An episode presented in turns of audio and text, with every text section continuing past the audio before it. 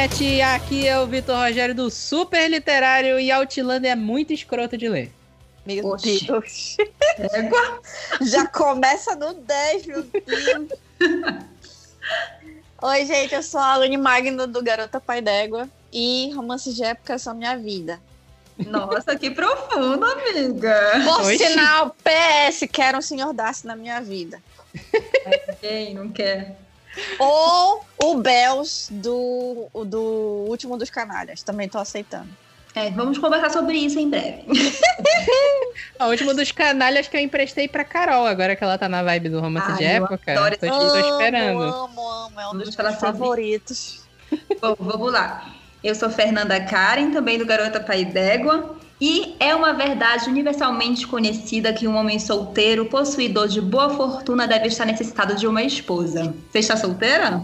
Atenta. Tu és baixa, Fernanda, trazendo orgulho e preconceito logo na cara do povo. Tu és muito baixa. Amo.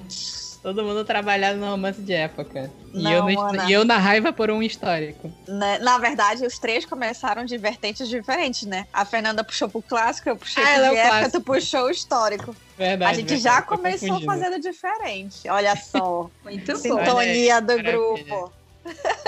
E é isso, hoje a gente vai fazer uma batalha de gêneros literários aqui. A gente vai dar uma descrição bacana para vocês entenderem todas as diferenças entre romance clássico, romance histórico e romance de época. E a gente vai dar aqui umas indicações do que a gente gosta de cada gênero. É isso. Tudo isso e muito mais depois dos nossos recados de hoje.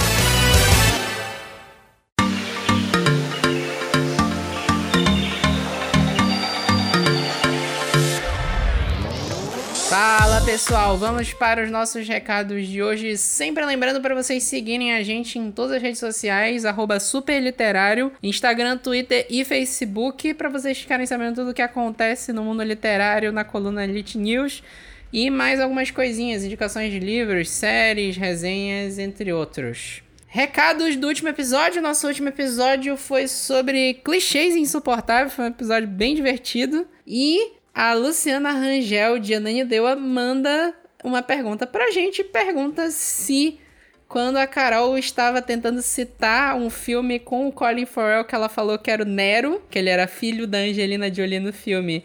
Ela pergunta se a Carol estava tentando falar de Alexandre. O que, que aconteceu? A gente estava discutindo alguma coisa da carreira do Colin Farrell no último episódio. A gente não lembrava o nome dele. E a Carol foi tentando puxar o que que era, ela citou isso. Ah, é um filme que tem fogo, que ele é filho da Angelina Jolie, é o Nero. Era o Alexandre, era Alexandre, de fato. Aliás, é um filme horroroso esse filme. Eu vi no cinema, é muito ruim. Filme de 2004, teoria, filme histórico, mas, gente, esse filme é terrível, terrível. Não perca o tempo de vocês assistindo. É do Oliver Stone, mas é horrível, é horroroso. Enfim, eu acho que eu acho que a gente solucionou a dúvida. Foi engraçado porque eu não vi, a gente conversou na hora, a, a Carol falou do Nero, eu ouvi na edição, eu ouvi o podcast e eu não liguei o nome à pessoa de jeito nenhum. Fui ligar quando a, a Larissa mandou um e-mail aí, enfim. Ana Célia Nel, não disse de onde é.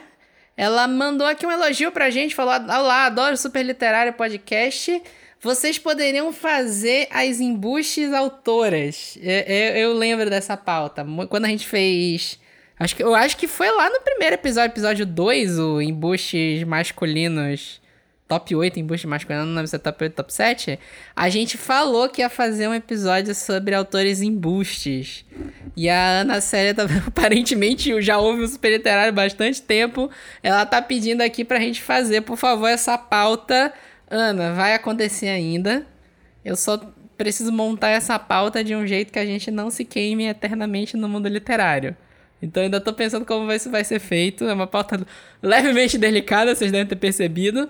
Mas se vale a indicação, é, é, tem um pouco disso nos dois episódios de tretas literárias que a gente gravou. A gente fala um pouco de autores embustes nos dois. Mas é isso. Vai, vai acontecer, Nacélia. Vai acontecer. Aguardem. Aguardem que vai acontecer. Se vocês quiserem mandar recados pra gente, como eu falei, vocês podem ir em qualquer uma das nossas redes sociais, é tudo arroba super literário que a gente responde. Ou você pode também mandar um e-mail pra gente no revista superliterária.gmail.com que a gente responde aqui, dá review, A gente aceita sugestão de pauta, a gente tá aceitando tudo. E a gente quer pedir também para que você que curte o Super Literário Podcast indique para outras pessoas escutarem, para outras pessoas descobrirem que o podcast existe. É, como vocês sabem, a gente é um podcast pequeno aqui de Belém do Pará e a gente quer crescer, quer chegar a ouvidos novos. Então é isso. Indiquem bastante Super Literário. E aquele amigo que você sabe que gosta de podcast. Se a pessoa nunca ouviu podcast, você pode tentar indicar para ela também começar a ouvir um negócio legal enquanto tá andando no ônibus. O ônibus tá difícil no meio da pandemia, mas enquanto tá lavando a louça, limpando a casa. É isso, gente. Indiquem o super literário e ajudem a gente. E é isso, fiquem aí com esse bate-papo sobre romances, tipos de romances e espero que seja bem esclarecedor para vocês. Até mais.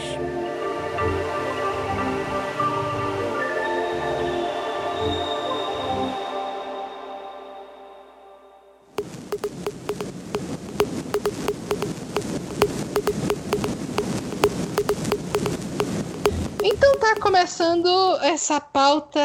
Eu acho que a gente. Eu não lembro que episódio a gente discutiu. Acho que foi de Bridgerton, não foi? Que eu falei que hum. talvez fosse legal fazer uma pauta diferenciando isso. Ou eu, ou alguém sugeriu, não lembro. Foi nesse, foi nesse mesmo. De, de Bridgerton, né? Isso. Foi. Inclusive aprendi a falar Bridgerton. Ah, Bridgerton. Repetindo é só tu lembrar de, é só tu lembrar da, da ponte. Da ponte, Bridger. É. É Bridgerton. Ou do pneu também, né? Só que depois, é. depois, eu vi que essa piada é mal encaixada porque a marca do pneu não é Bridgerton, é Bridgestone. É. Só é. O, o, a parte da frente do prefixo que, que lembra. É, pois é. Então, começando aqui com os romances clássicos. Eles têm esse nome por serem clássicos. né? Parabéns. É. Quando a gente fala de romance clássico, a gente tá falando de tudo que foi escrito no passado, basicamente.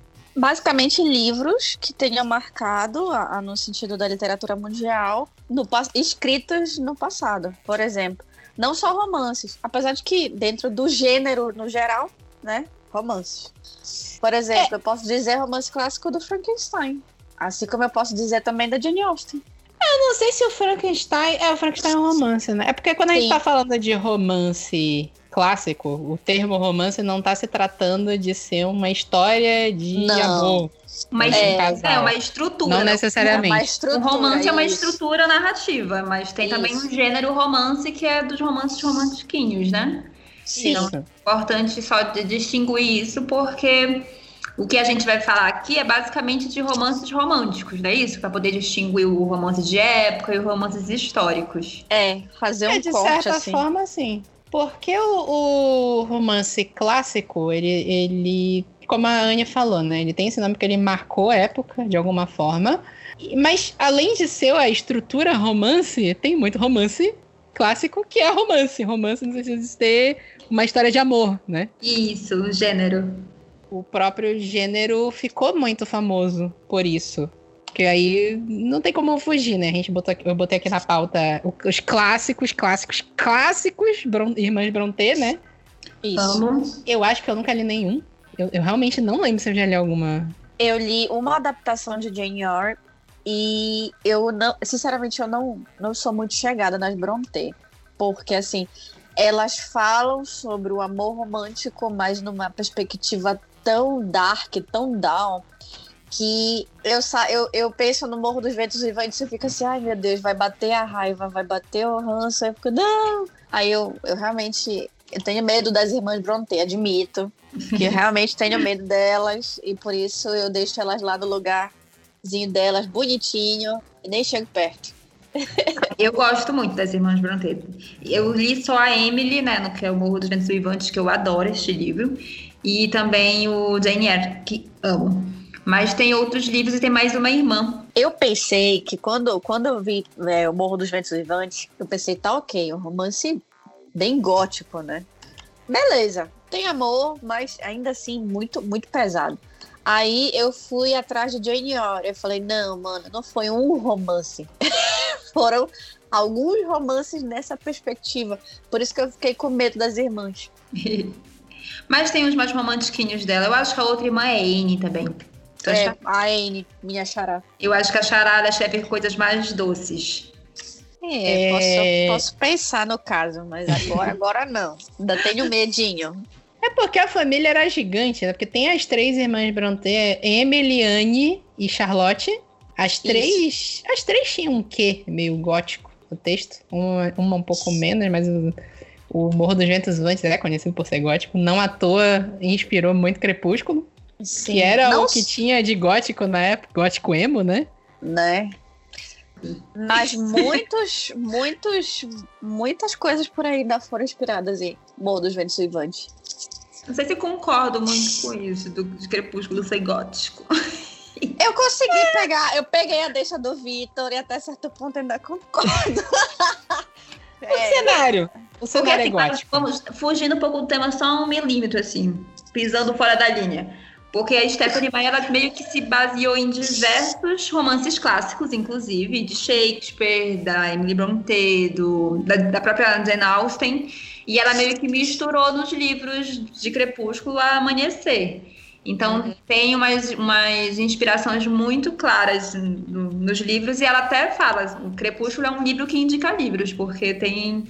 A Bela tá sempre lendo alguma coisa, o Eduardo tem 200 anos, já leu muita coisa também. Então, Crepúsculo, livros que indica livros. Quando fizer um Crepúsculo, chama também. fazer uma pauta de Crepúsculo, né? Olha.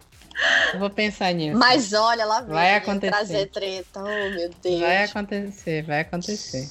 Não, mas a gente também tem o, o, clássico, assim, permeando outras no, no, romance romântico também, né? Apesar de que romance clássico, quando a gente pensa, pelo menos na minha cabeça, se organiza todos os do gênero, não só os romances românticos, né?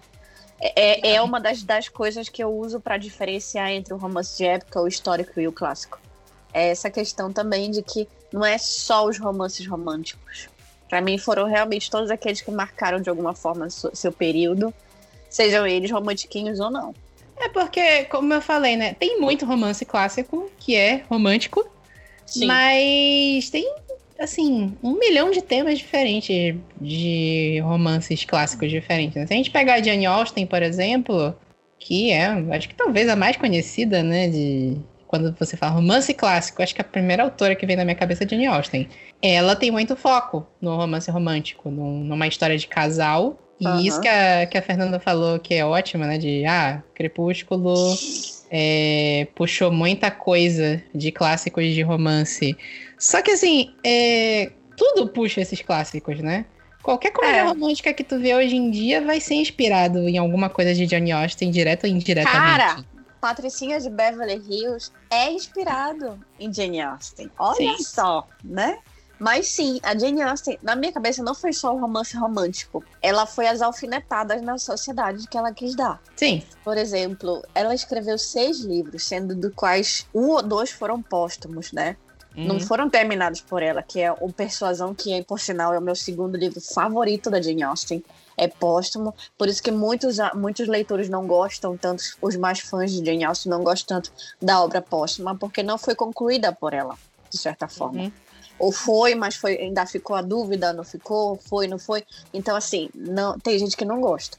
Agora, o que eu vejo muito em Austen, não só a questão da, do, do amor romântico, mas é a construção desse amor. Não é aquele negócio de, ai meu Deus, já chegou no crush, já teve amor à primeira vista não tem, não vejo muito disso. Apesar de que provavelmente tem algum, alguns personagens, algum casal que tem essa reação imediata, mas eu não vejo muito disso nela, assim. Eu vejo a construção no decorrer. O, o Orgulho e Preconceito é um exemplo clássico, né? Não foi a é. primeira é. vista, foi uma construção. Mas a gente também tem aquele, aquela fagulha de ah, apaixoneizinho aqui um pouquinho, mas a construção do amor foi a longo prazo, tipo em persuasão. A, a própria a razão e sensibilidade também é uma questão de, de que o amor leva tempo, né? Uhum. Eu acho que isso marca muito para mim na Austin. Não sei se as Brontes têm essa, essa construção do amor romântico que, que leva tempo, amor construído, ou se é primeira vista. Como é que uhum. funciona para ela, Fernanda? Para Bronte? Olha, tanto para Emily quanto para para Charlotte, é, tendo em vista os dois livros, né? A Emily foi o, o, o Morro dos Ventos Vivantes é o único livro dela. A Charlotte tem outros. Mas em Jane Eyre também demora um pouco. Eu percebo também que elas têm essa essa percepção de é, de aguardar um pouquinho, vendo o que vai dar e o melhor de tudo, pouco realista, né? Porque às vezes pode dar merda, que é o caso do Morro dos Do Morro. Às vezes. Amor de é, Ventos tá Vivos sendo um- não é um livro de romance romântico, é um livro de tragédia, relacionamento abusivo, um negócio meio Desgraça, né? feio. bem, bem shakespeariano, por sinal. Isso, e, e, né, tipo, é, a realidade é assim, né? Nem todos os romances românticos vão dar certo e vão ser bonitos. Vão ter uns que são bem nocivos e que nasceram pra morrer. Então a, a Emily já veio assim com dois pés no peito. Ai, gente, inclusive vai sair uma edição perfeita daquela editora antofágica. Se tu quiser, tu corta isso, Vitor, porque né, não estão nos pagando, então É, Fica, fica. Os surtos são legais, vale a pena. né? Mas, mas eu tô aqui, viu, Antofágica? Qualquer coisa é nós. não, Vai vai que eles. É linda, porque ai, tá uma edição linda. E Eu ainda tô namorando as da Martin Claret, da Jane Austen, que parece um bullet journal e tal. ai, Tá- gente, esses clássicos estão acabando com a minha vida. Né? Mas é, é, enfim, são clássicos mesmo que dos anos que foram escritos até hoje ainda são relevantes, são impactantes, ainda estão no mercado vendendo rios. Então tudo isso é muito importante. É, não apenas para o mercado literário, né? Mas eu acredito que para vida sociedade, a vida em sociedade na perspectiva de arte. Eu acho É. interessante É. também que romances clássicos eles têm, eles ainda cativam novos leitores, né? Eles ainda, ainda têm essa habilidade de conquistar novos corações, pessoas que ainda não tenham lido. Assim como, é, pelo menos no meu caso, eu vejo muitas pessoas que leem romance clássico, eles, fidedi- eles fidelizam o leitor, né? Sim. É, tipo, a gente tem um amigo no, no Clube do Livro, o Ian. Ele é louco por Shakespeare. E ele continua sendo fã de Shakespeare, apesar de já ter lido boa parte das obras dele, se não tudo. Eu mesma sou muito fã de Austen, já li os seis livros e eu sou fanática por ela. Tipo, toda vez que lança uma capinha nova, eu já fico assim, ai meu bolso. Mas eu quero, Eu vejo. né? Olha que é o mesmo texto, talvez que a tradução venha diferente, ok? Mas assim, é uma capinha nova e eu vou ficar louca de novo. Parece que não li ontem Orgulho e Preconceito. Não, tenho que ler de novo. Luto contra meu bom senso, as expectativas de minha família, a inferioridade de seu nascimento, minha posição e essas circunstâncias. Mas estou disposto a colocá-las de lado e pedir que dê um fim à minha agonia. Eu não compreendo. Eu amo. Eu acho que o, o romance clássico ele tem um apelo também, porque eles estão sempre nos cinemas. Sempre. Sim, ou inspirados ou, ou sendo é, Readaptado. readaptados mesmo, né? É. Uma adaptação fidedigna, mas tem muita inspiração também. É, ou adaptação direta, ou, como eu falei, né? Quantos filmes tem a estrutura do orgulho e preconceito de um casal que briga e, e vai se, se apaixonar ao longo do tempo? Milhares e amo todos. Né, Pois é. mana, também. Vale, vale, É. vale- A gente tava discutindo semana passada clichês insuportáveis, esse pode entrar nos clichês legais, que tem muita história legal Ai, disso. gente, Bridget Jones é tudo. Até o, até o mocinho dela é Darcy. Tu acreditas que eu não gosto de Bridget Jones? Ai, gente. Não me julguem, não me julguem, não eu vou me mandar, vou julguem. mandar pra tua casa o livro da Bridget Jones, tu vai ler e tu vai gostar assim. Não, cara, eu Tudo. sei, mas sabe por Principalmente quê? nessa idade de 30 anos, A assim, a gente se identifica. Tu tá me entregando, tu tá Adulta. me entregando no podcast. Isso não pode, Ai, Vitor. eu Corta, Vitor. Corta, Vitor. Vou, vou botar um, um bip no meio. Corta isso, Vitor, que ela tá me entregando no podcast. Tá, mas ok. O caso é que a culpa de não gostar de, de, de, de Bridgerton é. Do Bridgerton já. Da, da Diário de Bridgerton. Ou melhor, E na Bridget Jones. né? Bridget Jones. É porque, assim, tem a versão antiga do- da, da BBC do Orgulho e Preconceito, que é com aquele cara que faz o Darcy. Colin né? O Colin Firth. E eu não gosto daquela cena que ele sai do lago. Eu não suporto essa cena. Aí eu peguei o ranço com a cara do personagem. Me perdoe, gente que gosta. Total, fiquei à vontade pra gostar. Mas eu não gosto. Aí eu não gostei da série, da série de filmes também, né? Porque são três, se não me engano. Aham. Por causa dele.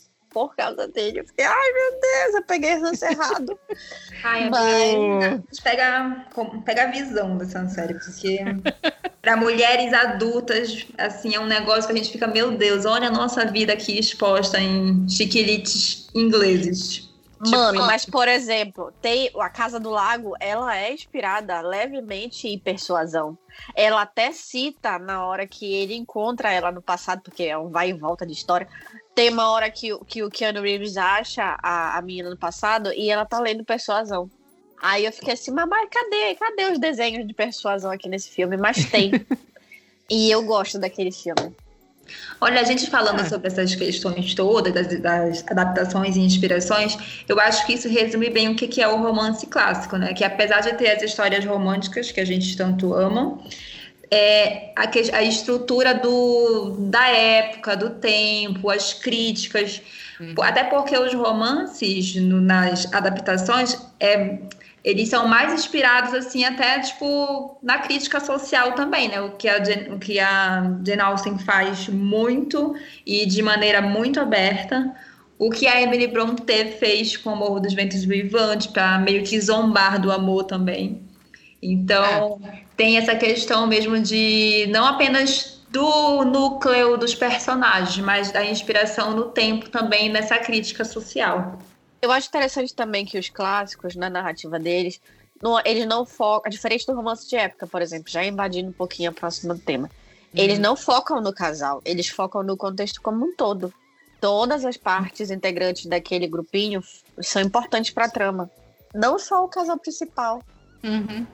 É por isso que eu falei muito sobre ter temas variados de romance clássico, né? além do próprio amor romântico, né? Sim. É, Irmãs de Bronte tem a coisa mais gótica. O, o, eu testei aqui Alexandre Dumas, que é o Conde de Monte Cristo, por exemplo. Que cai Sim. naquilo que a gente falou também. Conde de Monte Cristo, se tu vai olhar no IMDB, tem pelo menos umas 15 adaptações dele.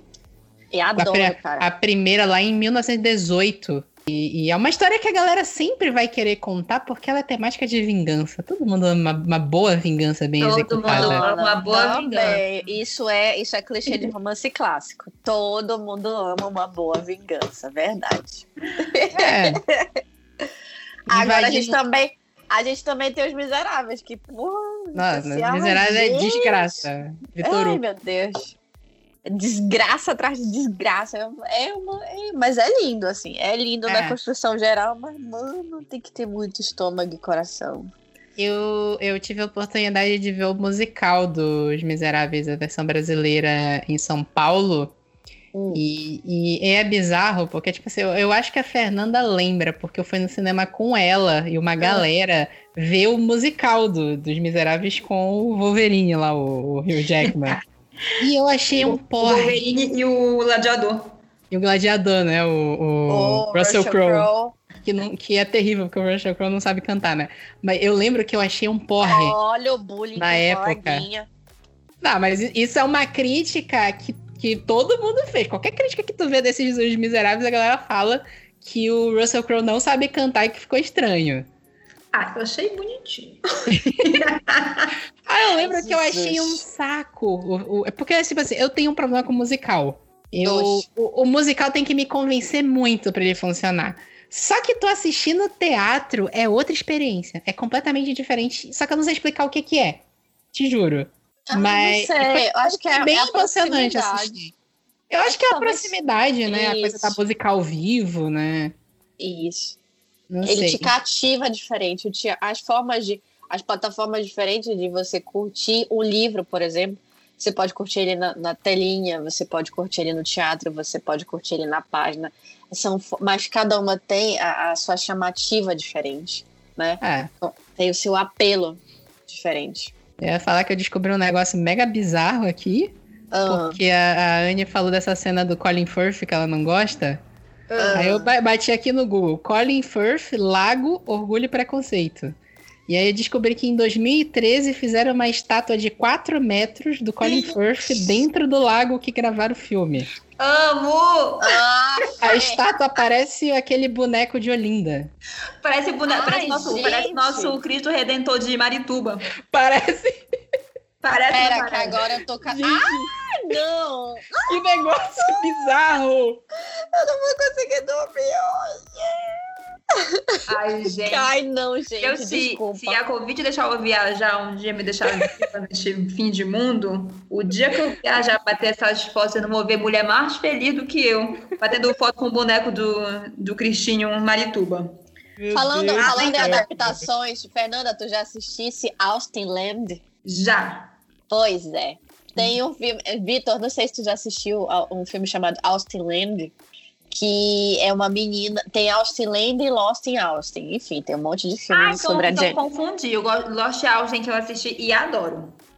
Então, tem vários filmes falando sobre fãs como a gente, também como eu, meio mais fanática um pouco, é, que são, fazem tudo pela altura. Então, tem, num deles conta a história de uma garota que pagou um pacote para vivenciar a- aquela história.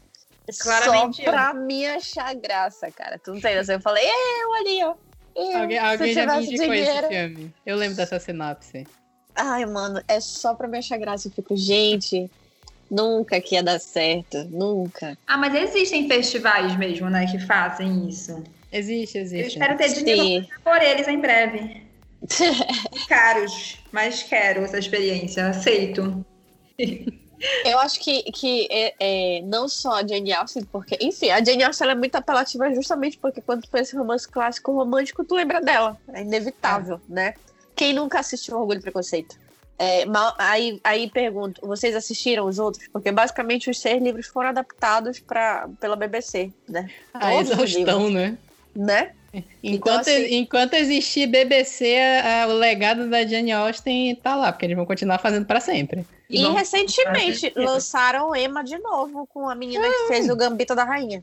É pra sempre, mano. né? Enfim, não vou largar o osso tão cedo. Mas eu fico feliz, o meu lado, meu lado fangirl agradece muito a todo mundo que produz muito conteúdo baseado na Jane Austen. Amo e assisto tudo. É Até tipo de coisa que não é- Preconceito e Zumbi. Tu acredita que eu assisti? Eu assisti. Eu, eu- olha, é, é, comentário impopular. Eu gostei de Orgulho, Preconceito e Zumbis. Então, Achei legal. vocês sabem que eu sou fã, fã, fã da Jane Austen, né? Eu assisti, eu dizia assim, não, vou assistir pra ficar com raiva e tal. Mano, eu ri muito. Eu ri, eu ri. eu ri. Isso, eu me diverti. E outra coisa, o cara que faz o Sr. Darcy, teoricamente o Sr. Darcy lá, é o Corvo da Malévola. Eu adoro ele como Ah. corvo. Eu adoro ele como corvo. É, vai dizer que Orgulho, Preconceito e Zumbis não rolou pra mim, não, olha. Não gostou nem pra te divertir, Vitor? Eu me Eu, não, eu fui ver super na vibe de ver uma tosqueira. Tipo, sei lá, não sei se vocês já viram Abraham Lincoln, o Caçador de Vampiros. Esse não, Não. assisti ainda, mas É um filme. É, é quando tu vai decidir ver um filme tosco, filme B. Só que assim, não, não me divertiu como um filme B.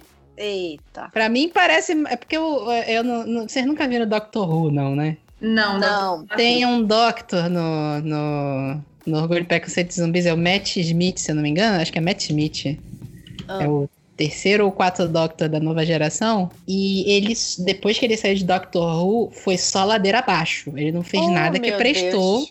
na carreira dele. Ele fez Orgulho, Preconceito e Zumbis, que foi flopado. Fez Exterminador do Futuro 5. Ele só fez filme ruim. E aí, pra mim, foi mais uma Coitado. tentativa dele de enterrar a carreira dele. Tadinho. Ô, gente, Ok. coitado. Deu até um dó agora, coitado. Mas é.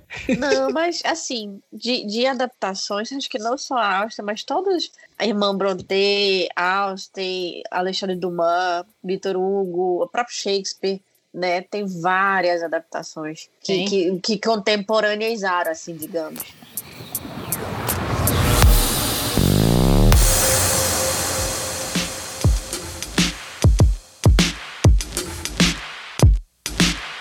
Então tá, prosseguindo aqui na pauta, vamos para os romances de época. Esse aqui eu acho que é mais fácil de definir. de quatro, eu jogo rabo. Adoro! Na verdade, o romance de época ele começou. Ele, ele tem mais o foco no romance romântico de fato. Acho que existe algum romance de época que não é focado nisso. Tá. Romance de época sem isso, acho Não pouco é provável. É, acho Pois pouco é, né? provável. Tá lá na estilística do romance de época. Quando tu pensa em romance de época, no sentido da comercialização, o que é que tu sabe que tu vai encontrar? Uma história felizinha, um casal que vai levar um tempo para se, pra se pegar e para chegar no, no feliz para sempre. Uma treta no meio do caminho, mas tu sabe que tu vai encontrar um final feliz no, no, no final. Olha, não, a Ania é mais especialista que eu nesse assunto, mas o meu interesse em romance de época é sexo. é isso. Mas isso, mas eu vou te falar, isso é mais do. Hot, porque hot é meio, né? Quando eu tô, quando eu tô não, mais recatada. O hot, o hot faz parte. Faz, o hot faz parte do romance de época, mas uh, o nível de, de queimação de pimenta varia um pouco dependendo da autora. Ah, mas é, é, uma boa essa, porque quer dizer que não necessariamente vai ter vucu vucu vacu vapo no, no romance de época, ou sempre não. vai? Não, não sempre vai ter. Sempre vai ter, mas em dosagens diferentes. Tô lendo os certos, então, porque eu gosto de boas dosagens. Eu é. acho que dá para dar uma diferenciada, porque tu tinha aqueles romances de banca, os romances de época de banca, que é sempre aquela capa, parece é, catuaba selvagem, Pois eu vou te contar um segredo. A é. que publica esses livros com pois a é. voz sem camisa lá da Catuaba são todos os nossos queridos romances de época. A gente pois lê é. em comercial com uma menininha virgem olhando por eles. Ai, vou perder minha virgindade agora.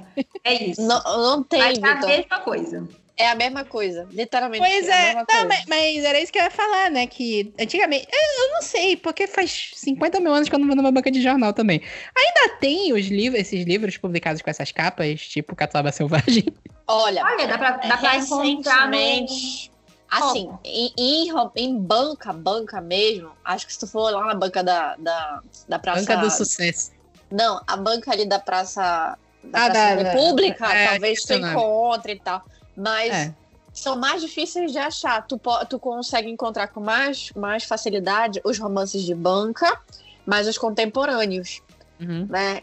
Que, que são da Harlequin, por exemplo, né? Entendi. Agora, os romances de época, como a gente conhece, aqueles lá com capa, que nem tu colocasse Catuaba Selvagem, já são mais difíceis. Eu achei quatro deles, eu até comprei, tá aqui em casa.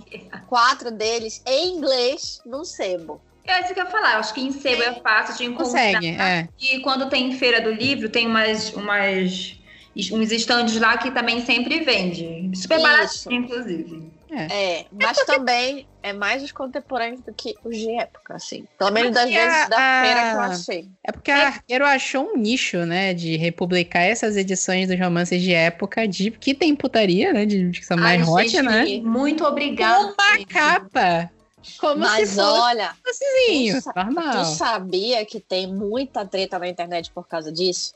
Porque as, as, as fãs de romance de época mais hardcore, elas não gostaram dessa presepada de trazer o romance de, de época da banca para essa nova roupagem mais comercializável que trouxe outros fãs. Aí a gente fica que lê em casa, porque eu não. pego eu tenho que disfarçar é a capa do livro. É, é Como é que eu vou assim, dar no. Fã no, de romance de época raiz e o fã de romance de época Nutella. Fica assim, entendeu? Ai, gente, sou Nutella, viu? Porque, assim, eu vou ter que confessar, algumas capas, assim, são constrangedoras. Então, né? Não, são, um são, pouco, são. É, já fecha levemente. o livro. Eu, é, eu, qualquer paixão me diverte. Então, tanto faz a capa, tanto faz meu coração é bandido, eu leio os dois, né? Mas ainda tem uns livros que não são tão focados nessa parte hot, por exemplo. Tem um que a Anne me indicou que eu li, ah. que é A Noiva do Capitão, da Tessadair. Ai, gente, eu amo esse livro. Nossa, esse livro é muito bom. Tessadair não escrevendo putaria? Que é isso? Não, é porque, ele... é porque... A, a, a treta é um mistério. É muito engraçado esse livro. Eu adoro esse livro. Esse livro é divertido. Mas é tipo assim vai tem cena de hot, mas ela é bem lá no final. E é, é tipo assim, ele é mais um livro sensual do que hot. É e mais tensão e, do que outra coisa. E, engraçado. Engraçado, ele também é muito engraçado. É, ele é engraçado. E se tu pegar a capa original do. Porque pro Brasil ver a noiva do capitão, eu acho que é esse aqui, é When Scott Ties and the Knot. Eu acho que é esse. Da Tessa Dare é totalmente catuaba selvagem. É um escocês só de, de kilt, fingindo que tá vestindo uma camisa, mas tá com, com, com os peitinhos fora. Tanquinho aparecendo e uma mulher de vestido, meio camisola, quase beijando ele. É isso. Mas os livros em inglês dessa série são meio nessa, nessa vibe mesmo. Aqui, a, quem publica ela no Brasil é a Gutenberg e são é, todos juvenis e virginais. Então, Só mentira. A capa, né? Mas a- lá fora, quem publica os livros dela é a Van Books. E a Van É. Books é, é bem isso mesmo. É pra competir com as capas do, da, da Harlequin, assim, sabe? Pau a pau. E Olha, é, tem Carlen que tá, tá publicando romances de época agora. Eu acho que eles pegaram a vibe da Arqueiro, viu? Porque ah, pegaram. Não, olha. capas mais virginais também. Assim, no sentido de comercialização, a Arqueiro abriu uma ponte que eu agradeço até hoje muitíssimo, né? Que foi justamente os Bridgertons. Quando eu, eu, eu fui na banca de revista, comprei o livro despretensiosamente, porque ele me prometia uma história que me remetia ao meu livro favorito, que era Orgulho e Preconceito. Aí eu fui descobrir esse universo diferente, que era o romance de época, me apaixonei por aí. Mas logo de cara, era muito arqueiro. A Arqueiro tava lançando três séries ao mesmo tempo. É os Bridgerton, os Hathaways e teve mais uma agora que eu esqueci, que era da Madeline Hunter, que eu, que eu acho que era os... Eu esqueci agora, mas eu vou lembrar até o final desse podcast, prometo. E aí, é, tipo, lançava um, aí dava um mês, lançava o outro e ficava alternando até eles finalizarem a, a- as A séries. família E- toda, né?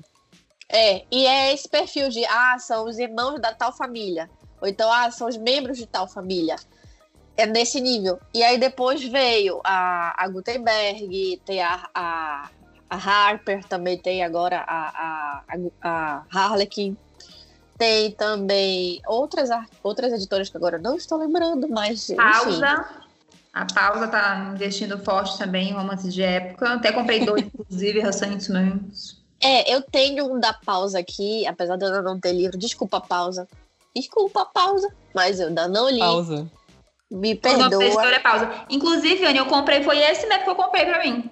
Que tu, que tu tens é. aí da Pausa. É, o- é o leitura coletiva. É. Eu ainda não li, me perdoa, editora. Como uma leitora ácida de romance de época, eu devia estar mais de boas com as minhas leituras, mas tá muita coisa atrasada. Mas assim, sou muito grata, porque, cara, é só. apesar de sou muito fanática pelo arqueiro, porque as minhas autoras favoritas desse nicho estão no arqueiro, é, eu gostei de ter uma concorrência, assim. Me faz pensar que a editora tá mais atenta. Assim, não, bora ficar atenta no que a gente tá publicando, chamar mais público, porque tem outras pessoas publicando a mesma coisa que eu. Cria uma certa concorrência e que me traz, como leitora, mais produtos. É. O que eu ia falar do romance de época, né? Eles são romances escritos nos dias atuais, mas retratando épocas passadas. Eu acho que a grande maioria tem um sentimento de querer puxar um pouco de um romance clássico. Mas eles tendem a ser mais leves também, né? Eu É. acho Acho- Mais é, ou menos. Mais ou menos. Assim, o romance de época, apesar dele ter sido escrito num período de vida contemporâneo, ele traz algumas, algumas críticas à sociedade e ao próprio romance clássico naquela época. Porque, por exemplo, a- as, as- são protagonistas sempre fortes. Né? São mulheres fortes, à frente do seu tempo, que querem amor, que querem um casamento não por conveniência, que querem um casamento construído numa coisa mais sólida. E aí tem o enamorar, tem o conquistar, tem o flertar, tem coisas que realmente são discutíveis e não aceitáveis pela época. Então, são críticas que as autoras vão soltando migalhas ali no caminho para a gente ir construindo e, e se apaixonando no decorrer da leitura. É, mas eu acho que. Eu, eu até botei aqui sobre os cenários de romance de época, né? Eu. Eu acho que eu nunca li um romance de época que não fuja de Londres vitoriana, Escócia ou Belle Époque. Pois a Anne vai te indicar um que é da Alemanha. Vamos lá!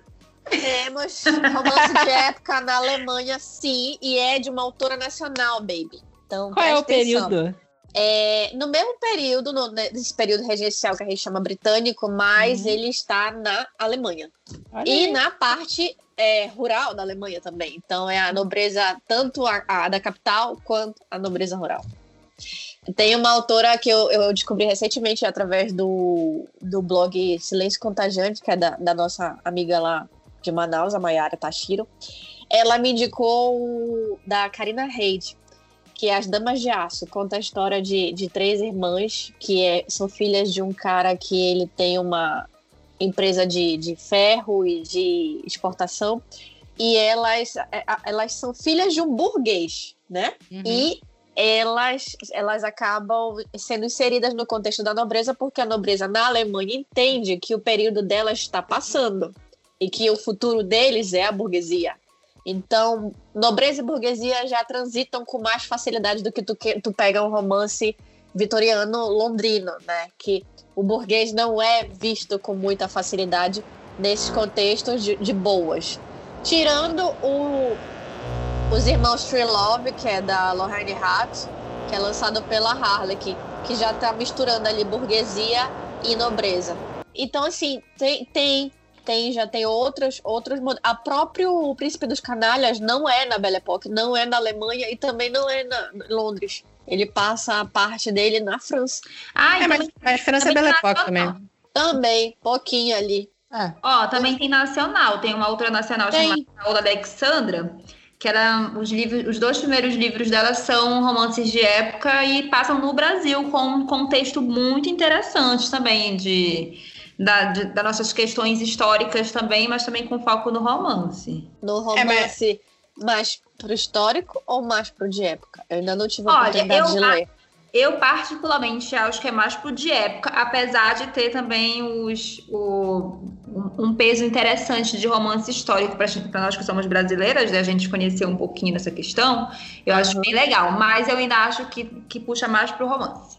Então, Desculpa, qual é o nome?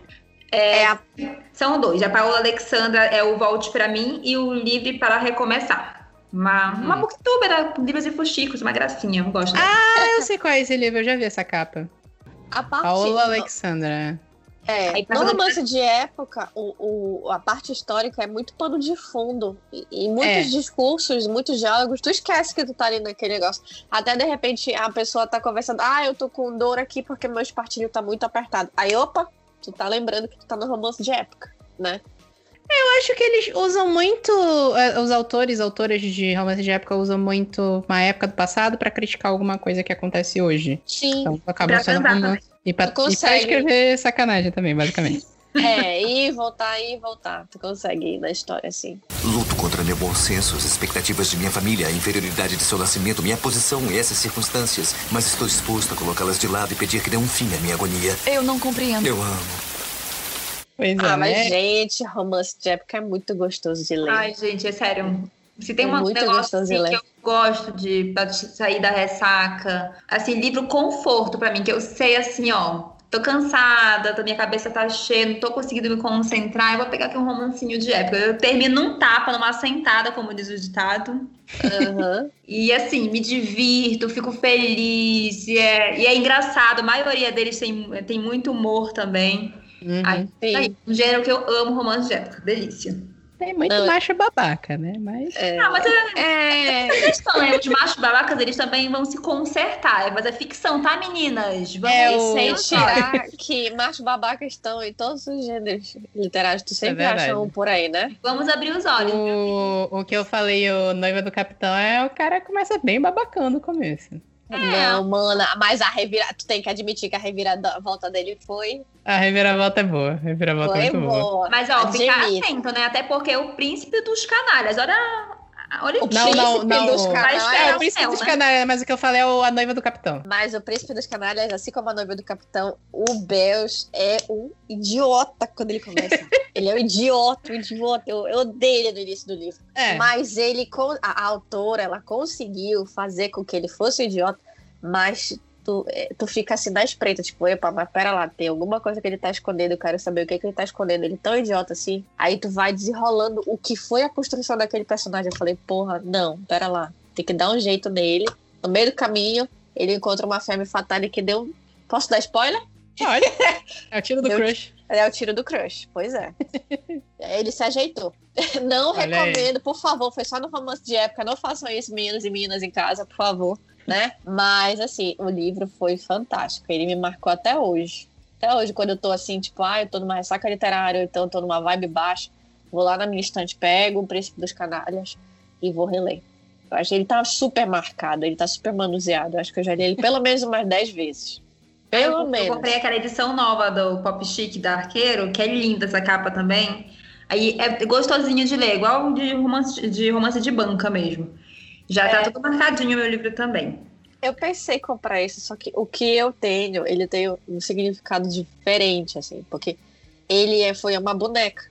Eu ganhei uma boneca da editora, né? Que Assim, é, que... Era muito chique, querido. Aí eu, eu, eu tenho um carinho muito sentimental por a minha edição. Eu fiquei muito afim de comprar as versões pop chique da Arqueiro, né? Que fica entre aquele romance de banca que a gente está acostumado e o romance novo, como está sendo comercializado, ele fica ali no meio, né? As capas, pelo menos. Mas aí Hum. eu penso, eu penso em comprar e eu fico, ai meu Deus, eu tô traindo meu livro. É uma amiga, eu- só uma edição a mais. Não, Ó, mano. mas eu vai quero, quero acumulando.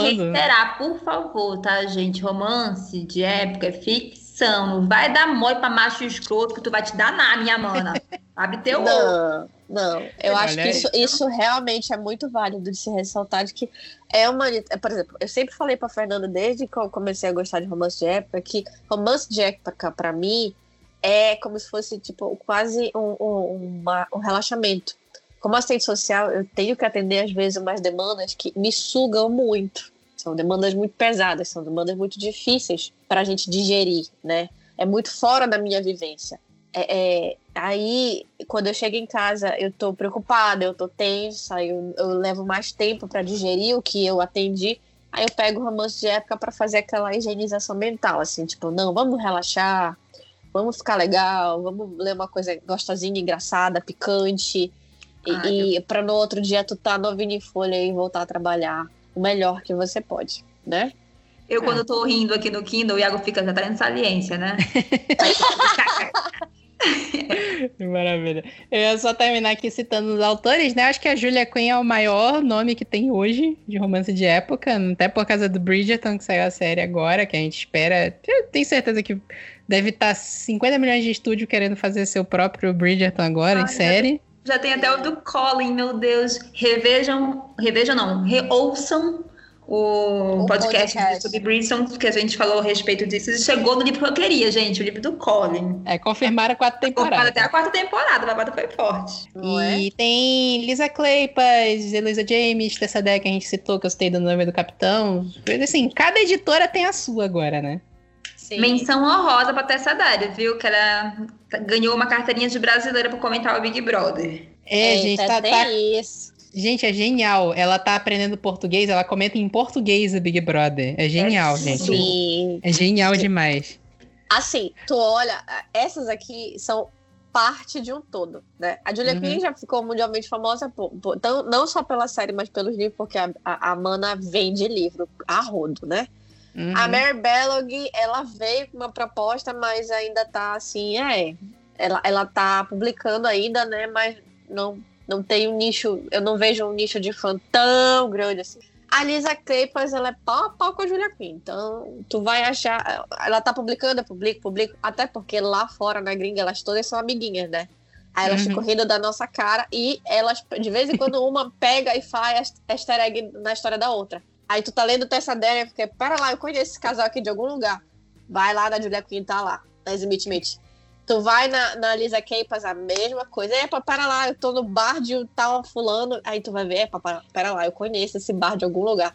Tu vai lá, tá lá na. Julia Quinn. Enfim, elas fazem uns easter eggs bem bacanas, assim, Ah, no isso é muito caminho. inteligente, viu? Gosto disso. Gosto disso, né? Apesar de que, ah, por exemplo, ah, um, o meu, um dos meus livros favoritos da Arqueiro, se não o, é o da Loretta Chase, que não tá nessa listinha, que é O Príncipe dos Canalhas. Pra Uhum. quem não gosta, assim, quem tá chegando agora na fila do pão pra romance de época? Romances de época geralmente são livros, são, são séries longas, né? No Uhum. mínimo cinco livros. Agora que a Julia Quinn tá lançando pelo Arqueiro séries como o, de dois livros, de três livros, mas a, a porrada é seca. curtinha. É. Agora, Lore... ah, quero chegar agora em romance de época. Por onde começa? Começa pelo Príncipe dos Canalhas. É só um. Tem o último dos Canalhas, mas ele são histórias separadas no mesmo universo, né? Mas assim, ah, É. eu li, ele tá fechadinho a história aqui. Ah, não curti tanto assim. Próximo, né? Mas é tipo começar por algum local que não vai te dar fio para muitos livros depois para você depois não ficar com uma série aberta. É, eu ia falar que teve, que eu tenho a, a- teve uma época que a Nora Roberts se, aven- se aventurou em romance de época também. Mano, o que que a Nora Roberts não escreveu? A Roberts é uma máquina, né? Eu não que tem, se não imaginar, tem, mano. ela É, larga trin- três livros por, por ano, pelo menos, primeira coisa. A Nora Roberts é um vampiro, pra começar. Não é ela não envelhece, ela não para de escrever, ela, a genialidade dela não tem limite. O que, que ela escreveu de romance de época, Nora Roberts? Eu li alguma coisa de Pois romance. é, eu queria lembrar o nome da série, que é uma série das bruxas, que é Lua de Sangue, se eu não me engano. Eu acho que é esse. Que é um, Não, que é um antigo. né? Os, os, Eu não os lembro. primos, os primos Horus, deixa eu ver. Ela tinha uma série que era uma família de primos, ela tinha uma série de romance de época que era do Mais Bruxas também. Que é, que é tipo assim, gente, isso é coisa de anos 90 que ela escreveu, que saiu 2010 pra frente aqui. Mas é porque Nora Roberts também é impossível, né? Até hoje ela solta livro novo da série Mortal ainda. As séries de romance de época da Nora Roberts tem publicada no Brasil, sim. Só que é o que eu Ela falei. Harlequin. Ela escreveu ali nos anos 90 essas séries e foi sair pra cá 2010 pra frente. E aí é o que eu falei, né? A, a Nora Roberts, ela larga três livros por ano. Não sei como essa mulher consegue. Aí eu adoro Três. Nora Roberts também. Ela é muito É. boa. A, os livros dela são impecáveis. Eu nunca li livro ruim dela. É, também não. Mas enfim, ela tem essa vertente também, né? Uhum. De romance de época. Sou muito grata onde eu vou chegar lá, mas pra mim, Laura Roberts ainda é drogas pesadas, né? Da, da Nora, Nora Roberts é pesado. É, são é drogas pesado. pesadas, são drogas A pesadas. Nora ainda- Roberts, ela até tem um quê de putaria nos livros dela, mas nunca é o foco. Não, não é. E Eu ela só acho tem que são- personagem perturbado. Eu acho que são mais sensuais. É, eles são São mais, mais, sensuais. sensuais, mas não, não tem o quê de hot, hot, hot. Não é uma Mega Maxwell, entendeu? Não chega aí. Mas a mas Maxa também aí, tu já tá. Já tá aí, aí, aí já, já é até injusto. Aí não sabe nem brincar, né? A pessoa Aí volta pro banquinho, não sabe nem brincar. Mega Maxwell é cinema brasileiro nos 80. Ui. Não, mas todas essas autoras que são publicadas atualmente de romance contemporâneo são, são muito bons. Eu tô me aventurando agora no novo, no novo estilo, mas aí já entra no entre romance de época e romance histórico, assim. Que é. Eu tô lendo uma série da Arqueiro chamado Os Murai, que é na- nas Terras Altas, que a gente adora, homens- com direito a homens de kilt, espada e por aí vai. É, a Honra das Terras Altas, que é o segundo. O primeiro eu já li, tem lá a resenha do blog e tudo. Aí eu tô devendo o segundo e o terceiro, que acabou de lançar o terceiro. E fica entre um pouco da história do romance de época e o romance histórico, né? Porque o pano de fundo não fica tão embotado assim. Uhum. É importante pra história um pouco mais a pano de fundo.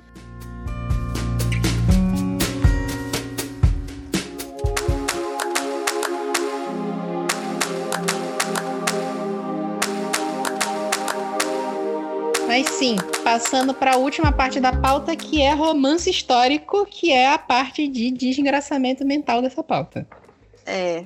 É, Você não vai ler um romance histórico para ficar bem na cabeça. Não, a não verdade tem como. Tanto Não que eu citei, eu citei na entrada aqui, acho que é, romance histórico não tende a ser muito famoso, assim. Os autores de romance histórico são bem de nicho.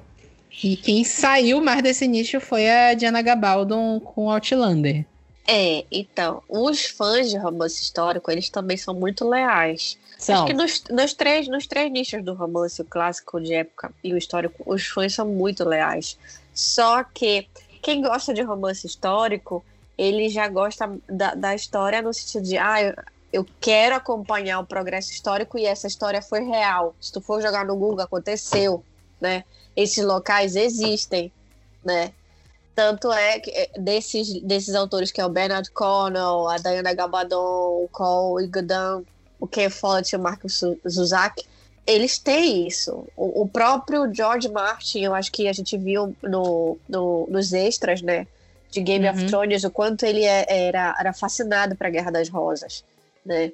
Então, assim, tá que puxa pra fantasia, mas tem um quê de histórico também, se tu for parar pra analisar. É, o romance histórico, ele é um gênero que tá dando uma crescida nos últimos tempos. Primeiro, porque as pessoas gostam de história. Não Tem histórias muito boas a serem contadas, da- recontadas da história, né? Sim. E tem muita coisa que mistura com ficção científica e com fantasia. O próprio Outlander, ele é um romance histórico do ponto de vista que ele foca num acontecimento histórico, que são as guerras escocesas lá, que eu não lembro o nome agora, não lembro o período. Mas ele é, trata de uma personagem que tá num tempo mais contemporâneo, que agora me escapou completamente o nome da, da protagonista do Outlander. É a Claire. A Claire, Claire. Isso. Que Claire ela tá Bishop. num período. Bishop. Oi? Claire, Claire, Claire Bishop. Isso. Bishop. Que ela tá na, se eu não me engano, na Segunda Guerra, o período o original dela. Acabou a Segunda Guerra, ela tá em 45, e ela é transportada para o passado, para as guerras escocesas. para perto das guerras escocesas, na verdade. E, e óbvio, para ela viajar no tempo tem que ter um quê de ficção científica ou de fantasia. No caso de Outlander é meio fantasia. Sim. Mas ainda é um romance histórico porque a pesquisa, a, assim, a pesquisa histórica da Diana Gabaldon é Não, impecável. Ela e o marido dela são duas, duas tracinhas de biblioteca. Porque Sim. égua da pesquisa bem feita. Tu é doida? Não tem, assim, cara, não tem. Eu, eu pessoalmente tenho um problema muito grande com Outlander. Eu li só o primeiro livro. Assim, é um livro pesadíssimo. É um livro assim soco Com no gatilhos estômago. fortes. Gatilhos fortes, tem muita coisa assim pesada. Mas eu é. tive um problema porque o livro é um tijolo. O livro é 800 páginas. Não, mas... depois que eu, eu fui introduzida na Sarah J. Maas, aí isso daí já não. já não me não, Mas o mais. problema da Diana é que ela, ela é aquela pessoa muito. quase Tolkien, assim. Ela é muito detalhista com o cenário. Eu e às vezes, às vezes, O, o livro acaba ficando cansativo ela chega às vezes no limiar de ser meio prolixa. Às Sim, vezes. Às vezes. Não, tem tipo, um trecho. Um capítulo que é só herbologia, que é a Sim. planta, planta, planta, planta. Eu fico assim, tá bom, agora eu já sou formada na bruxaria. Na mentira, um não é na bruxaria, é na herbologia. Genial. Tem um capítulo genial de Outlander que ela descreve três vezes o mesmo castelo sobre luzes do sol diferentes. Oh, meu Jesus. É. No crepúsculo, ao meio-dia e no pôr do sol. É o nível de detalhe que ela gosta. Diferente, por exemplo, o Bernard Cornwell. Eu já li muito Bernard Cornwell. Sou fã dele. E ele tem um nível de detalhe que ele gosta de trazer pro livro dele, mas o Bernard Cornwell, em primeiro lugar, ele é um carniceiro do caramba. O protagonista dele só vai passar desgraça. É só desgraça que vai acontecer com esse personagem. Ele tem a trilogia que ficou mais famosa, que ele recontou a, le a lenda do Rei Arthur que eu acho. Eu queria lembrar agora o nome da série. Avalon? Não. Né? Não, não é Avalon. Avalon. Avalon inclusive, Brumas de Avalon é um romance clássico, né? Gente, e pera. Volta e meia entra numa, numa polêmica, porque revelaram umas coisas meio bizarras do passado da, Gente, eu da autora de Brumas de Avalon. Ontem. Fiquei chocado. Não sabia Como é? disso? É? Não sabia, fiquei sabendo ontem no Twitter. E a, a, a, autora de Brumas de Avalon era ah, pedófila. Ai, meu pai. E abusava da filha. Abusava das filhas. É, é terrível, terrível, gente, terrível. Mas é um romance clássico. Aí eu quero falar do Bernard Cornwell, As Crônicas de Arthur, que é uma trilogia. Foi a trilogia dele que eu acho que ficou mais famosa aqui no Brasil. Que ele reconta a lenda do Rei Arthur por um ponto de vista de romance histórico. Ele, assim, praticamente reduz a zero o que pode ser magia, o que acontece. Existe o personagem do Merlin, mas ele sempre tem um quê de tu saber se o que ele fez é magia de verdade ou não. Tu nunca sabe. Pode ser só um truque. Ou pode ter sido magia de fato. É, isso é algo que vai ficar para tua interpretação. E o, o, Bernard Cornwell, eu li também Agincourt, que é um livro espetacular sobre que, assim, não sobre a batalha de Agincourt, mas termina na batalha de Agincourt, que é uma, uma batalha da Guerra dos 100 Anos, que foi Inglaterra contra França, que é muito lendária na história da Inglaterra, porque acho que a Inglaterra tinha tipo um quarto do exército que a França tinha e eles venceram. Sim. E aí, como uma rivalidade clássica da Idade Média era, era França e Inglaterra, isso é uma grande humilhação que a França passou na história. E a, a o, o, os livros do Bernard Cornwell sempre tratam dessa forma. É um personagem original, ele não, não existe, não, não é um personagem relatado historicamente, é um personagem que ele cria para estar envolvido em alguma história real que aconteceu. E o Bernard Cornwell tem uma pesquisa mega detalhada no nível da Diana Gabaldon também. Eu lembro quando a gente começou, a Arqueiro começou a comercializar a Diana Gabaldon, aqui, que eu tava até. A gente fez um evento sobre literatura fantástica e, e romances de época também, na Arqueiro, aqui. E aí o Outlander veio no meio dos romances de época. E aí a gente ficou assim, não, pera lá, mas o nicho, os fãs agiram de uma forma diferente. Eles sentiram o impacto de botar Outlander ali naquele grupo devido uhum. às características particulares do, do, da história, né? Aí é que a gente foi começar a discutir, por exemplo, eu passei algum tempo dentro dos eventos de romance de época é, discernindo de que romance, as diferenças desses três, os clássicos, uh, os históricos e os de época. Porque se tu. Ah, não tem como você chegar. Ah, porque você lê romance clássico, tu vai gostar do de época, tu vai gostar do histórico. Não, isso daí é. não, não, é uma regra. É uma exceção, na verdade. Uhum. É, totalmente exceção. Sim. Aí, na eu verdade. Acho que, eu acho que juntou essa questão do Outlander para os fãs do romance de época, né? Duas coisas. O boy e a putaria, porque tem muita Apesar não, de, novamente, é, tem o... fortíssimos nessas histórias também. O Outlander parece que ele consegue misturar um pouco de tudo, porque ele tem, como eu falei, um pouco de fantasia, ele tem o romance histórico que é bem detalhado e ele tem um foco num casal, num romance romântico, numa história é. de amor impossível. Que todo mundo. Que é outro clichê que todo mundo ama também, né? Isso. Todo mundo quer sentar.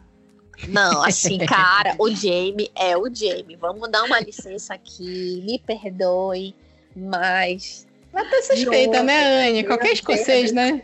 É, mano, uma hora eu acho um pra mim, mas é, tem a que verdade cute e tem que ter barba. Fala sério. É, mas assim, preferências à parte, se bem que toda vez que eu vejo escocês na história, realmente reage da forma que o Vitor colocou. não é, não é ficção, é realidade. Uhum. É, assim, eu acho que por que, que as pessoas talvez tenham confundido um pouco o Outlander com o romance de época lá atrás? Por causa do primeiro livro, onde há a construção do, inicial do romance da Claire com o Jamie, né? Então, assim, a série... Vai assistir a primeira temporada da série. Cara, é muita, muita pimenta em pouca, poucos episódios, entendeu? é verdade, é verdade. Então, as pessoas foram com muita sede ao pote. Eu digo que as pessoas que dos romances de época que leram o Outlander e, e passaram o primeiro livro para o segundo são guerreiras. Admiro muito essas pessoas. Porque o primeiro livro é uma prova de fogo, cara. Tu tem que sobreviver ao primeiro livro para te pegar o ritmo da história mais, mais alucinante para os outros. É porque se tu vai ler a, a Diana Gabaldon esperando um romance de época, tu vai tomar um susto. Não tem jeito. É, porque na verdade não foco, não, não foca o casal. A, a parte é. do, da história toda e os outros personagens são tão importantes quanto. É, a história é muito importante. Mas, assim, diferente desses outros autores que a gente botou, que eu botei aqui na pauta, Bernard Cornwell com Eagleton, as capas da, da, de Outlander, elas puxam um quê? Meio romance também. De ter o personagem na capa. Um Bernard Cornwell da vida vai ser sangue pra que lado na capa, uma flecha voando no Agincourt. Isso daí é um pouco de jogada de marketing da arqueiro, ainda querendo trazer os leitores de romance para essa, essa vertente do romance histórico, né? Talvez. Talvez, né? É, o que eu ia falar também do. Porque tem essa coisa né, de. Ou a gente falou muito do foco num período histórico, mas às vezes tem o foco numa figura específica, tipo com Eagleton. O Con Eagleton ele faz o inverso do Bernard Cornwell. O Bernard Cornwell pega um personagem que não existe, um, um desconhecido. O Con Eagleton ele gosta de pegar um personagem real e contar a história dele em chaproca gigante. Fazer a fanfic dele o mais crível nem, possível. Nem é, é tão fanfic, porque ele gosta de fazer a pesquisa histórica e, e, aí ele tenta trazer os livros. Assim, claro, é um romance ainda, né? É uma história romanceada. Precisa ter altos e baixos na trama e por aí vai. Mas ele gosta de trazer a história mais real possível da pesquisa dele. Eu então, por exemplo, ele... que, é, eu acho que nesse sentido, Vitor, como você coloca, é, eu penso que os, os autores de romances históricos são muito bons é, em contar histórias. São muito bons em narrar histórias. Porque ele, não que o, o de clássico e o romance de época não sejam, mas eles o, o, romance histórico, ele é tão sinestésico, tão sinestésico que tu te sente lá dentro. Não tem como tu não, tu não sentir a brisa quando, quando descreve a brisa passando no prado. ou então a descrição de todas as ervas que a Claire tá estudando, ou as batalhas, ou tu tá ali no campo de batalha e tu sentir, tipo, é, é o sangue pegajoso na pele, a roupa suja, os cadáveres no chão. Eles É. são, eu acho, eu admiro muito os autores de romances históricos, porque na minha concepção eles são excelentes contadores de história. Luto contra meu bom senso, as expectativas de minha família, a inferioridade de seu nascimento, minha posição e essas circunstâncias. Mas estou disposto a colocá-las de lado e pedir que dê um fim à minha agonia. Eu não compreendo. Eu amo. É, isso que tu fala sobre ser sinestésico é um negócio que é totalmente intrínseco ao romance histórico. Que é tipo assim, coisas que não existem nos outros dois gêneros, romance clássico e romance de época, vão te acertar como um tijolo aqui O no romance de histórico. Porque, tipo assim, Ele, ele até puxa um pouquinho, mas mais na parte do sexo, como a Fernanda disse. É, não, mas o que eu tô falando desse negócio da realidade é, por exemplo, ninguém fede num romance de época ou num clássico. Ou vai no banheiro. Ou vai no. Ninguém, eu, eu lembro, tem o, o Azincourt, é um livro extremamente nojento, porque é um fronte de batalha. é, termina na batalha de Agincourt, mas os personagens passam 300 páginas marchando e se encontrando em batalha. Tem um- uma hora que tem um surto de desinteria no- no- nos soldados. Uau! Isso, e, e é gráfico, a descrição é gráfica, é, é nojento. Mas isso, isso é bem real nos romances históricos, né? Essa, É. essa, essa, essa ambientação do leitor dentro da história é muito. É inevitável. É inevitável. E é assim, tem muito sexo em romance histórico. Quem leu Game of Thrones? Quem leu, Eu viu Game of. Thrones? Eu, quem tu, viu? sabe, tu sabe que eu morri no terceiro episódio dessa série. Então, Foi, A, foi. a série eu assisti. Mas- eu Mas ver três episódios de Game of Thrones é suficiente pra entender o que eu quero dizer. É naquele nível. Romance de época é nesse nível. De sacanagem. Uma cena de sexo dificilmente vai ser uma cena de amor. o romance de época. É uma cena ele- de ele- putaria mesmo. É, o romance de época, ele, ele foca muito no sentido do prazer feminino. É, é dar prazer, é, é- é o, o cara se sentir bem e saber que a mulher gozou ou, ou- ou desfrutou daquele momento com ele.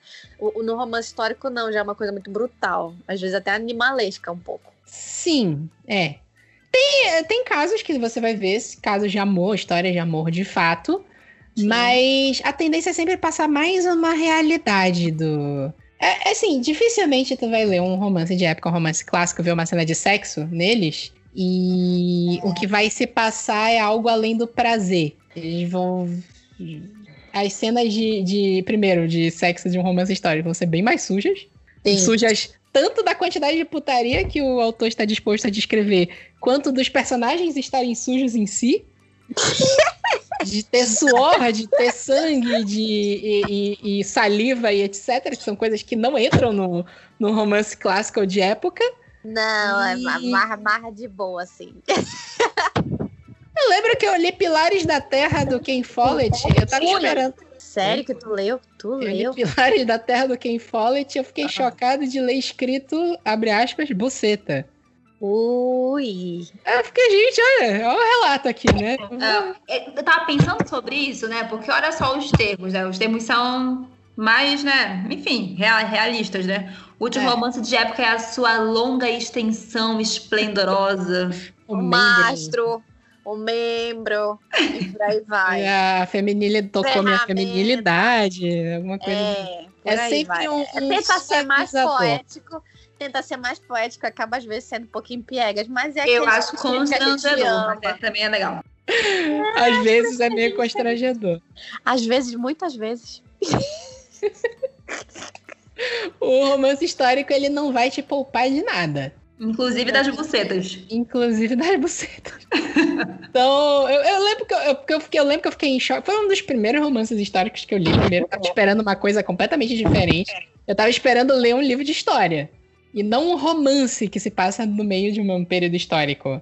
E essa que é a grande diferença de ler um romance histórico. Eu acho que o romance histórico, assim como o clássico, entra no sentido de que o gênero romance, né? É. Não, não só o romance romântico. Isso. Nesse, nesse ponto, o romance de época sai pela tangente. Ele, ele já é diferente, porque ele é um romance do gênero romance romântico, romântico. A gente tem uns mais leves, tipo o que a gente citou Marcos Zuzak com a menina que roubava livros, que é um romance de época, de romance histórico que se passa na Segunda Guerra. Poxa, não, le- nossa, perto do Bernard Cornwell é uma história de fantasia. É, verdade. Tu tira pelo narrador, né? É. O Marcos, o Marcos, o, o narrador dessa história, eu- o autor foi muito safo. Muito safo. Eu tiro o chapéu porque ele resolveu fazer com essa história. Eu fico assim, gente, então onde é que ele tirou essa ideia, né? é. Tá no contexto onde foi escrito, o, o- as personagens, mas pra mim o marcante, fora toda a construção da história, que é muito tocante, é quem ele botou como, como narrador. Aí o que eu ia falar também é que a gente tem uns adventos novos de romance histórico, principalmente, eu acho que depois de Game of Thrones, né? Porque Game of Thrones ele não é um romance histórico, mas ele tem um quê histórico, porque o Bernard Cornwell, como, o Bernard Cornwell já, o George Martin, como a Anya falou, ele se inspirou muito em Guerra das Rosas. E se tu vai ler os acontecimentos da Guerra das Rosas, tu vê que é igualzinho Game of Thrones. Igualzinho. Um Não. período. Aquele Conturbado. vermelho Sim, é muito histórico. É um período bem conturbado da história da Inglaterra, se eu não me engano. E é, até um tempo atrás o Con Eagleton estava lançando uma série histórica, não fantástica, sobre a Guerra das Rosas. E eu não sei se já terminou de sair, mas é bem nessa pegada também de ser extremamente agressiva. E aí a gente começou a ver muito essa mistura de fantasia com romance histórico, fantasia, ficção científica como Outlander. Se tu pensar bem, um livro que eu sei que a Fernanda lê, que é o Kindred, ele é meio que um romance histórico com ficção científica, da Octavia Butler. Ai, gente, esse livro é maravilhoso, mas também pesadíssimo. Pesadíssimo, pesadíssimo. De um período histórico terrível, de uma personagem que volta no tempo também. Não vou dar muito spoiler aqui, é maravilhoso. Nossa, leiam, leiam, maravilhoso mesmo. Verdade. Necessário também. Muito necessário. É, eu acho que a gente conseguiu, de certa forma, visualizar as diferenças e por onde passeio permeiam similares dos três, né? Os três, os três estilos do romance são, são fantásticos, são, são Uhum. muito cativantes. E eu acho que cada um de nós aqui tem os seus queridinhos dos três gêneros, né? Ah, sim. da- apesar de eu não ser muito, muito partidária, muito navegante no histórico, é inevitável que, como o Vitor disse, eu tenha uma quedona por um kilt, né? Então. Vocês já leram algum como evitar. histórico? Algum romance histórico? Vocês já leram? eu acho que só. Que eu me lembro agora, só Outlander. Consegui Outlander. meter a cara no primeiro livro de Outlander. Me devo até os outros. Espero que eu tenha uns mil anos para ler Só tudo. piora. Cara, eu não consegui assistir, continuar assistindo a série, por sinal. Ah, eu, Então- eu- Sem dar spoiler, né? Tem um acontecimento bem pesado no final da- do primeiro livro, consequentemente no final da primeira temporada. Eu não cheguei lá. Desisti da série. É uma série muito Oi. boa, mas eu não quis ver, não. Eu tô Eu acompanhando. Tô acompanhando. Até onde tá passando, eu assisto com o Iago, mas tem coisa assim que realmente eu fico. Hum, será que isso é necessário? Será que isso é realmente necessário? A gente, a gente até discutiu isso no último episódio, quando a gente falou de, de clichês insuportáveis, né? A gente falou sobre esse clichê do estupro. Que o estupro é um, infelizmente, é um argumento de roteiro muito utilizado ainda. E que é um negócio que tem que parar. Já, já meio que dando spoiler, tem um momento em que acontece um estupro no Outlander. Assim, Na verdade, qualquer acontece vários estupros em Outlander. É. E claro isso, não é, É só no um, não. primeiro, é, é esse que é o problema. No primeiro tem o estupro, depois vira, vira repetição de vários personagens sendo estuprados ao longo da trama de Outlander. Que eu acho que é desnecessário. Tu pode ler o Bernard Cornwell, qualquer livro dele. Tem livros que tem estupro, é, mas ele não. É, é muito difícil ele usar esse argumento no- nas tramas. E são livros extremamente brutais. Sem precisar usar o estupro como argumento de trama. Essa é a questão. É, e é complicado, né? Porque eu já eu li uns artigos ótimos sobre essas críticas com relação a essa temática, principalmente de como essa autora usa isso como um, um arco narrativo, né? Para, enfim, para dar ou continuidade na história, para poder justificar alguma coisa. Mas, e muito se fala também, ah, era o tempo, né? As mulheres daquele tempo é assim Não. mesmo. É, ok, não. ok, po- pode até ser, né? Mas Uhum. será que falando disso hoje, a gente não podia ter uma perspectiva um pouco mais crítica com relação a isso? A gente sabe que acontece até hoje estupros, né? Mas não é por isso É. que eu vou querer estar de cara com para justificar que a mocinha vai superar aquilo e seguir em frente. Tem outras coisas para as mulheres superarem nas tramas. Justamente. Acho que Né, essa que é a questão principal. As mocinhas já têm muitas coisas pra superar. Não é uma nem duas, geralmente é umas mil. Nossa, e, e tem um. é. Não sei, não sei nem se vai caber, né? Qualquer coisa tu corta, vida, se tu achar meio spoiler. Não, é de Mas boa, tem, um, tem um, um artigo muito bom das Valkyrias, que é um blog bacana que eu acompanho, que elas falam até da diferença com relação à superação do estupro, né? Porque o Jamie foi estuprado também. E ele arrasta aquele sofrimento por eras na série e, obviamente, que é justificado. A Claire estuprada, vida que segue. Bateu palma, limpou a roupinha e segue. Como se ela fosse, tipo assim, não, é isso aí, minha história é essa, vou seguir a vida. É, né? Sabe? Não, se- não se dá nem o tempo de superar o trauma, como se, pra, Uhum. como se mulheres vão. Mulheres, tudo bem, vocês vão superar facilmente. No homem, não. Ele vai sofrer de um negócio assim. É, é horrível, de todos os lados, sabe, gente? É horrível. É até aquele clichê de ah, mulheres são mais fortes, então elas aguentam tudo, né? Que é um, é um negócio também que não precisa. Eu achei Não, bem não precisa. interessante. Apesar de assistir a série, apesar de acompanhar a série até hoje, que acompanho, quando saiu, vou assistir também. é, acredito que a gente pode sim, né? Tá criticando alguns pontos que não, não são particularmente positivos.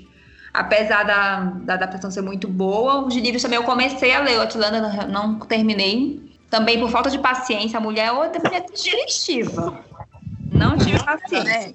Tô falando que ela, ela, ela, ela samba ali pela, por, por ser meio prolixa. Tipo isso. Mas a série É. eu gosto muito. Mas tem esse lado que é bom ser avaliado, né? Assistir É. com uma mão na consciência também. Até porque ninguém tá com a cabeça boa, né? Pra ficar vendo desgraça sem parar. Justamente. Justo. Saúde mental pede uma trégua também, né? Luto contra meu bom senso, as expectativas de minha família, a inferioridade de seu nascimento, minha posição e essas circunstâncias. Mas estou disposto a colocá-las de lado e pedir que dê um fim à minha agonia. Eu não compreendo. Eu amo. É, eu ia dar uma última indicação aqui, que tem um filme que eu gosto pra caramba. Só que, que ele é vendido como romance histórico, mas ele é tido como um dos filmes mais, in- mais errados, imprecisos em relação ao que aconteceu na realidade, que é do Mel Gibson, Coração Valente. Acho que você já deve ter visto. Ai, gente, ele com a carinha É um ótimo lá, filme. É um filme. É um É filme muito bom, bom. Um filme que apresentou o conceito de Highland pra gente, né? É, mas tira... nesse filme aí eu não tive quedinha pelo Kilt, não. Ah, não, mas Fica o aqui a Mel Gibson. observação, porque Mel Gibson pelo amor já era feio naquela não época. Não, ele nunca foi meu tipo, não. Não, o Mel Gibson é feio. Mas é, o personagem, ou William Wallace, né? Que Aham. foi retratado naquele filme pelo Mel Gibson, não tem nada a ver, com, quase nada a ver com o que acontece no filme.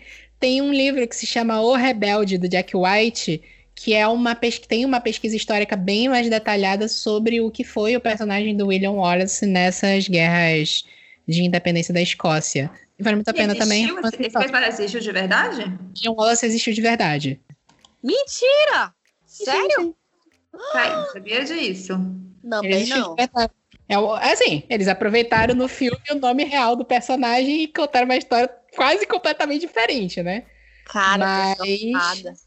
Porque, por exemplo, não sei se vocês lembram, né? Mas o. o- Eu quero lembrar o nome do personagem, alguma coisa de Bruce. Isso é do, da, do Coração Do Valente? Coração, Coração Valente. Robert de Bruce, Ah, que ele é um traidor no, na- no Coração Valente, e isso é totalmente inventado pro filme.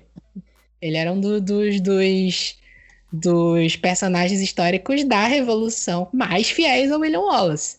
Isso é só um exemplo, você vai descobrindo com com vendo, né? Aquela coisa, né? O, o filme tá ali só pra te criar uma curiosidade, aí tu vai atrás do resto. E é isso, espero que vocês tenham gostado desse bate-papo, que ele tenha sido esclarecedor e que vocês tenham gostado das indicações que a gente indicou. Um milhão de livros hoje, né?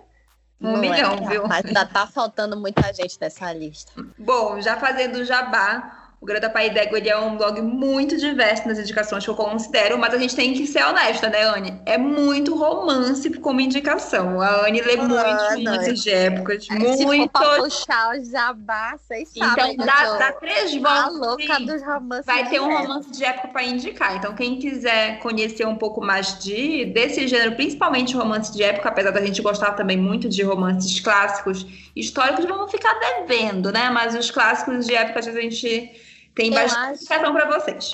Que a gente podia encerrar no sentido de que é, cada um de nós poderia indicar o seu top 3 de cada, cada parte do romance. O que vocês acham? Romance clássico é Orgulho e Preconceito. Mas para eu não roubar da Anne, o Conde de Monte Cristo. Não, o Conde de Monte Cristo. O que eu tinha pensado não era Orgulho e Preconceito. Então, para mim, é Orgulho e Preconceito e Conde de Monte Cristo. São os mais legais que eu já li. Romance de época é A Noiva do Capitão. Foi o mais legal que eu já li. Eu ainda não li o. o, o como é o dos canalhas? É o. O Príncipe dos Canalhas. O Príncipe dos Canalhas ainda não li, mas acho que eu vou gostar. E romance histórico é A Gincourt, do Bernard Cornwell. Vai lá, Fernanda. Bom, de romance clássico também, Jane Austen total e alguma e as irmãs Brontë também indico para diferentes para diferentes é, interesses, obviamente. Romance de época. Eu acabei de ler o da Tessa Derry, que é romance com o Duque. Eu adorei este livro. Gostaria da melhor qualidade, vocês vão adorar. Sabia. E romance histórico eu vou ficar devendo, porque eu realmente não sou uma leitora assídua de romance histórico, mas assisto do que leio. Então vocês me perdoem, mas eu prefiro falar com propriedade. Então vou me abster dessa última indicação. Ah, perfeito. Mas aí você pode ficar com as nossas indicações e ler. Justamente. Então eu vou repetir a do Vitor e a do Não, eu ia falar, não, não vai ler romance histórico agora na, na pandemia, gente. Sério. Vai é. desgraçar a cabeça de vocês. Vamos, nós estamos vivendo nosso próprio romance histórico agora. É. É, rapaz. Nada mais é. cansativo que testemunhar a história. Ah, ninguém merece, tô cansada. Verdade. Tô cansada. Pode dar pause ou avançar. O meu de romance ah, tá. clássico, eu vou citar o Persuasão. Eu sei que Orgulho e Preconceito é o meu livro favorito clássico, mas Persuasão ele fala sobre saber esperar. E a personagem principal tem, ela é minha xará, é a Anne Elliot. Ele é um livro muito importante para mim também. E ele é então, é curto. Ele é póstumo, ele é curto, mas de tantas formas diferentes, ele é muito especial para mim. Então é, eu, eu cito orgulho, o Persuasão, né? Uhum. Do romance de época, é sacanagem minha mesmo, porque eu sugeri esse negócio, mas. Sabia. É que tu ia falar é sacanagem escolher um, Marta. Eu sugeriria três. É, eu sugiro O Príncipe dos Canalhas que realmente é, é, um, é muito amorzinho. Eu amo muito esse livro, gosto muito dele. Tanto é que eu já li lá pelas 10, vezes. Eu sugeria também a, a Noiva do Capitão, que é esse que o, o Vitor leu, que eu amei também. Amei muito, muito. Não só pelo Kilt, viu, Vitor? mas também pela cena mas dele. Lendo, mas também pela cena dele lendo Orgulho e Preconceito na cama. Também tá valendo. Eu não esqueci dessa cena. É, e, para finalizar, o romance de época de uma autora nacional, eu cito a série As Damas de Aço, da autora Karina é, Reid, que foi muito surpreendente esse ano ler isso, porque é um romance de época na Alemanha. Então, tu aprende vocabulário, tu aprende cultura, tu aprende os trejeitos, tu já trabalha ali a questão da nobreza e burguesia, o que é essa transição. Então, assim, foi muito legal, muito legal. E a autora tem uns plot twists que eu não sei de onde é que ela tira isso, mano. Não sei de onde é que ela tira essas coisas. E de romance de históricos, eu vou, vou, vou ficar com Outlander, porque o Outlander foi importante para mim, porque basicamente eu consegui discernir mais sobre essas diferenciações com Outlander. Então, para mim foi importante ler um livro de romance histórico escrito por uma mulher, né? E também porque eu gostei muito da construção do personagem Jamie. Não só pelas, pelos trejeitos dele quanto, quanto escocês e também porque é muito gato, meu Deus do céu. Mas é, eu gostei muito da forma como ela construiu ele. incrível como a Claire, apesar de ser uma, uma, uma badass, assim, tipo, uma personagem muito fodona, mas ele roubou muito a cena para mim na construção toda dele. Então, ele quanto personagem foi importante para mim também. Então, por isso eu, eu coloco o Outlander aqui nessa rodinha. Tá, e o Jamie é gostoso. Pronto. Fala mesmo. Ele é gostoso, de fato. Né? Não tem como não, não concordar. Ia falar que o Jamie é o Sam Hilgen, que é, o ator no Jamie Fraser. Esse cara é muito gostoso. Por sinal, sigam ele no Instagram dele, porque ele tem o programa mostrando, junto com aquele outro personagem da série também, ele é um dos chefes do clã, que eles mostram Uhum. a Escócia por escoceses. Eu acho muito bacana. eles saem mostrando a cultura, eles saem mostrando os lugares, eles saem mostrando as palavras, as cervejas, as músicas, as danças e vocabulários. É bem bacana. Perfeito. E é isso. Espero que vocês tenham gostado. Já finalizei uma vez, vou finalizar de novo. Espero que vocês tenham gostado das indicações. E até daqui a 15 dias. Valeu, gente. Até mais. Tchau, querido. Beijos, tchau.